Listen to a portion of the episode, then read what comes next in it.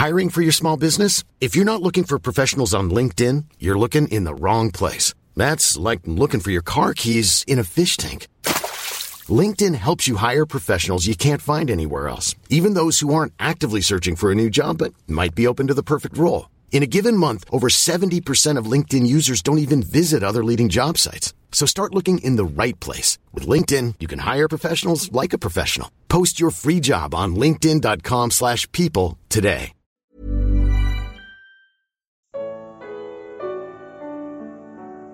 Como entender as parábolas? Comentário do Evangelho de Mateus, com Mari Persona. O mesmo semeador, Jesus, volta a semear. Na outra parábola, a semente é uma só, a palavra de Deus, mas os solos são diferentes e dão resultados, tanto falsos como verdadeiros. Agora, o semeador semeia uma, uma semente que, revela, que se revela como trigo, e o inimigo vem e planta uma erva daninha muito parecida com o trigo. Estamos falando aqui daqueles que são verdadeiros e falsos na esfera do reino dos céus. O reino dos céus não é a igreja, mas é a esfera dos que professam crer em Jesus, sejam eles genuínos ou não. A igreja não existia quando Jesus contou essa parábola, e só seria formada após sua morte e ressurreição. Leia o capítulo 2 de Atos para você entender. No campo, que é o mundo, há falsos e verdadeiros, mas na igreja, que é o corpo de Cristo, o conjunto dos que foram realmente salvos por ele, todos são genuínos. Quando eu falo igreja, não estou falando de organizações ou denominações que os homens chamam de igrejas. Nelas são as próprias pessoas que se tornam membros, ou não. No corpo de Cristo, é Ele próprio quem acrescenta os seus membros. Se você aprendeu teoria dos conjuntos, vai entender que a igreja é um subconjunto de um conjunto maior chamado cristandade, que é a esfera dos cristãos professos, sejam eles joio ou trigo. O semeador da parábola aqui semeia a boa semente no mundo. O inimigo vem e semeia o joio, a erva daninha, aqueles que apenas professam ser servos no reino dos céus. O inimigo é obviamente o diabo, e ele espalha os falsos cristãos pelo mundo numa tentativa de corromper os verdadeiros. Não há como arrancar o joio, os verdadeiros cristãos vão continuar espalhados por aí, misturados com os falsos, até chegar a hora em que Deus providenciará essa colheita, colheita até seletiva. Né? Isso não é tarefa para homens fazerem, é uma coisa para Deus. Falar de semeador e de joio e de trigo e de campo numa sociedade predominantemente urbana, como a que nós vivemos, ah, pode não fazer muito sentido, mas você vai entender a gravidade da coisa se eu recontar a história assim. Era uma vez um fabricante que lançou um produto de grife. Veio o concorrente e entulhou o mercado com uma cópia barata e pirata. Agora você entendeu que o falso não presta, mas ele é tão parecido com o verdadeiro que é impossível tirá-lo do mercado sem correr o risco de destruir também o verdadeiro. É melhor deixar o fabricante decidir quando e como ele irá recolher os produtos piratas para incinerá-los. Enquanto isso, vamos falar de outra semente nos próximos três minutos. Nas duas outras parábolas ficou claro que o semeador é Jesus e que o seu campo é o mundo.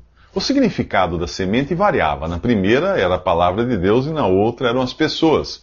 Agora a semente é de mostarda e a ênfase é colocada na planta que ela produz. O reino dos céus começou tão pequeno quanto a menor de todas as sementes mostarda. Quem imaginaria que as crenças de um punhado de jovens de classe média liderados por um carpinteiro seriam adotadas por mais de um terço da população da Terra? Hoje, mais de 2 bilhões de pessoas se dizem cristãs. Aquela minúscula semente virou uma árvore grande, tão grande, grande o suficiente para que as aves viessem fazer morada nela, viessem se aninhar nos seus galhos. Você já sabe quem é o semeador. Você já sabe o que é o campo. Você sabe o que é a semente. E você sabe o que é a árvore. E as aves? Quem são as aves? Quando quiser saber o significado de alguma coisa na Bíblia, pergunte à própria Bíblia. No primeiro livro da Bíblia, Gênesis, você encontra uma serpente no jardim do Éden, do Éden iludindo Adão e Eva. No último livro, Apocalipse, você lê sobre o dragão, a antiga serpente que é o diabo, Satanás. Assim fica fácil saber quem é quem. As aves fazem ninhos na grande árvore da cristandade que começou com uma pequenina semente. Na primeira parábola, você se lembra? As aves arrebataram as sementes que caíram à beira do caminho. Jesus, Jesus explicou que é o maligno, essas aves, é o maligno quem arranca as sementes do coração do, que está à beira do caminho. E no capítulo 18 de Apocalipse, ao falar de Babilônia, uma alegoria usada para a noiva infiel de Cristo, ali diz que ela se tornou habitação de demônios, antro de todo espírito imundo e de toda ave impura e detestável. Juntando tudo isso, o reino dos céus começou com a palavra de Deus lançada nos corações, porém nem todos eram férteis para ela germinar. Os frutos genuínos do trabalho do semeador foram plantados neste mundo, mas o diabo, o concorrente, semeou uma imitação daninha e barata do verdadeiro trigo a qual será deixada até o trigo genuíno ser recolhido em feixes, e o falso será então queimado. Enquanto isso, o conjunto de falsos e genuínos crescerá como uma grande árvore que começou pequena, e ela abrigará também Satanás e seus agentes nos seus ramos. Portanto, você não precisa ir às religiões pagãs hoje para encontrar o diabo. Se der uma olhada na cristandade professa, você irá encontrá-lo confortavelmente aninhado em seus ramos. O que surpreende no grão de mostarda é o crescimento da árvore.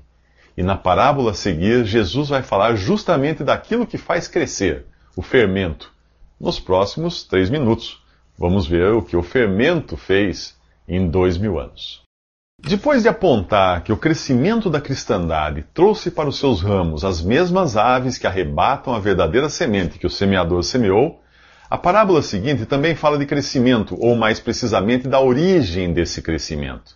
Antes que você acredite no que dizem alguns teólogos, que o fermento nesta parábola é o evangelho que faz o cristianismo crescer no mundo, faça uma busca pela palavra fermento em www.bibliaonline.com.br.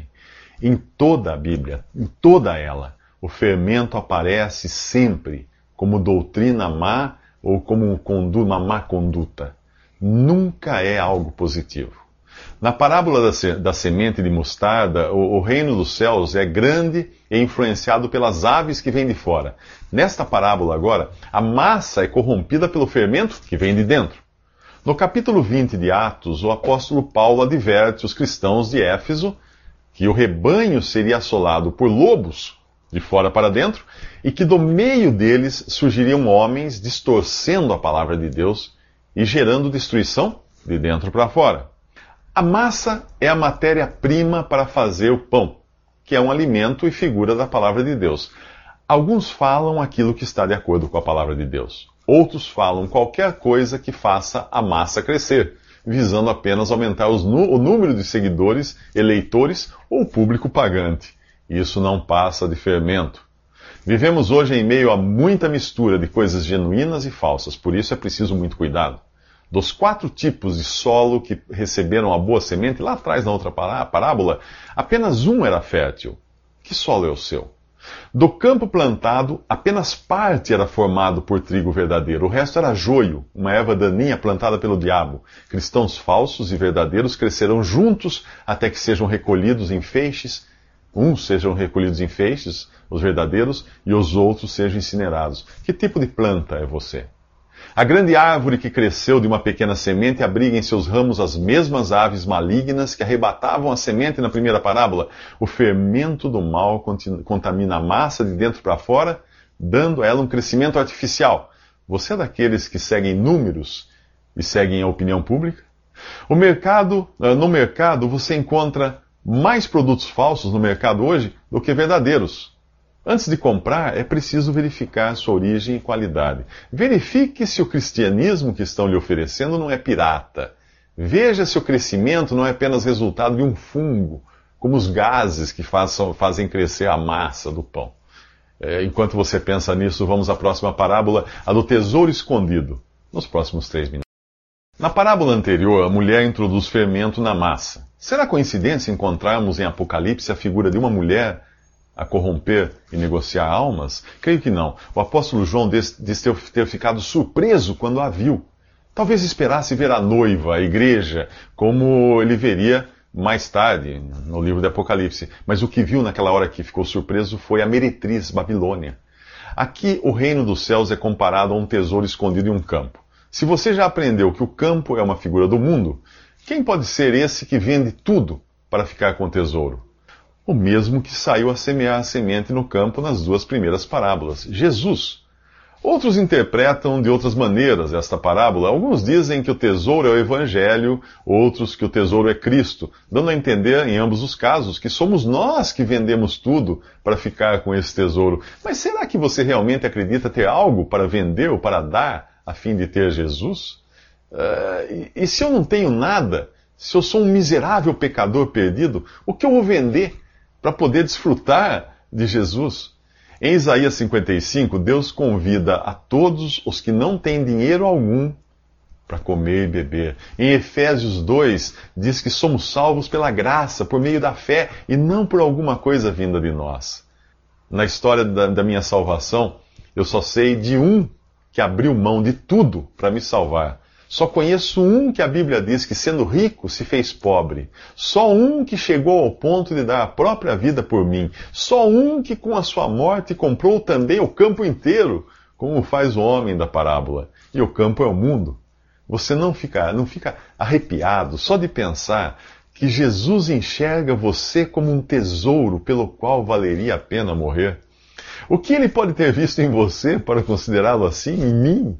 Quando alguém ama, ele não ama por aquilo que a pessoa, que a outra pessoa tem, mas pelo que ela é. E você e eu, apesar de termos sido criados por Deus, fomos arruinados pelo pecado, aprisionados por um tirano e destinados à morte. Jesus achou que valia a pena abrir mão de tudo para nos ter para si. Só Ele podia nos amar tanto assim. É, enquanto você espera pelos próximos três minutos, que tal abrir sua Bíblia no livro de Cantares, ou Cântico dos Cânticos, em outras versões, só para conhecer um pouco mais desse amor? A semelhança da parábola do tesouro escondido, esta parábola da pérola, de grande valor, é breve, porém igualmente significativa. Trata-se de um negociante que encontra uma pérola caríssima e decide vender tudo para ficar com ela precisa dizer outra vez quem é esse negociante, mais uma vez você irá encontrar pessoas invertendo a interpretação e aplicando a figura do negociante ao pecador que encontra as boas novas do Evangelho e abre mão de tudo para ficar com Jesus. Ok, vamos supor que seja assim, analisando alguns que tiveram um encontro com Jesus nos próximos Evangelhos. Bom, há um cego de nascença que abriu mão de sua cegueira, um leproso que abriu mão de sua lepra e até um ladrão condenado que abriu mão dos cravos que o pregavam a uma cruz. Não me parece que ser cego, leproso e condenado à morte seja exatamente o que consideramos como um negociante bem sucedido, não é mesmo? Agora imagine alguém que, sendo Deus, não fez disso uma limitação para esvaziar-se e se tornar um servo e assumir a semelhança dos homens, suas criaturas. Imagine Deus descendo a forma humana humilhando-se a ponto de ser submisso até a morte e morte de cruz. Imaginou? Então você acaba de entender quem é esse negociante que abriu mão de tudo para ficar com a pérola de grande valor. Agora vamos à pérola. Primeiro, ela não faz coisa alguma. Apenas o fato de ela existir é suficiente para fazer dela objeto de desejo desse homem. Afinal, a parábola diz que ele procura pérolas, pérolas preciosas, e não haveria esperança para nós se a iniciativa não tivesse partido dele, de Jesus. A recíproca não é verdadeira. A recíproca não é verdadeira. No livro de Romanos, diz que não há um que procure a Deus. Hum. Assim como a pérola é o resultado do ferimento causado por um grão de areia que penetra na ostra, a igreja ou o conjunto dos salvos por Jesus, é uma consequência de sua morte na cruz, de seu lado ferido pela lança do soldado romano, do seu sangue derramado para nos purificar de nossos pecados. A pérola foi tirada das profundezas escuras do mar. A igreja, e quando digo igreja, quero dizer as pessoas salvas por Cristo, foi tirada do mais profundo abismo do pecado e da morte para ser chamada de pura e preciosa por Deus. Assim como a pérola é perfeita, assim Deus enxerga o conjunto daqueles que foram salvos como perfeitos, aperfeiçoados em Jesus. Porém, se a pérola é a manifestação perfeita daquilo que é valor para Deus, os peixes da próxima parábola voltam a nos lembrar da mistura que existe uh, no caráter exterior do reino dos céus. Nele, o que cai na rede é peixe, mas nem sempre é peixe bom.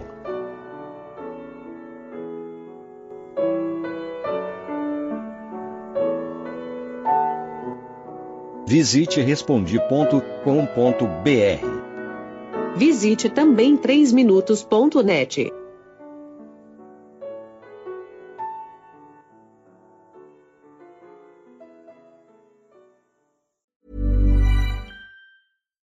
deserves the best, and there's no better place to shop for Mother's Day than Whole Foods Market. They're your destination for unbeatable savings, from premium gifts to show-stopping flowers and irresistible desserts. Start by saving 33% with Prime on all body care and candles. Then get a 15-stem bunch of tulips for just $9.99 each with Prime. Round out Mom's menu with festive rosé, irresistible berry chantilly cake, and more special treats. Come celebrate Mother's Day at Whole Foods Market.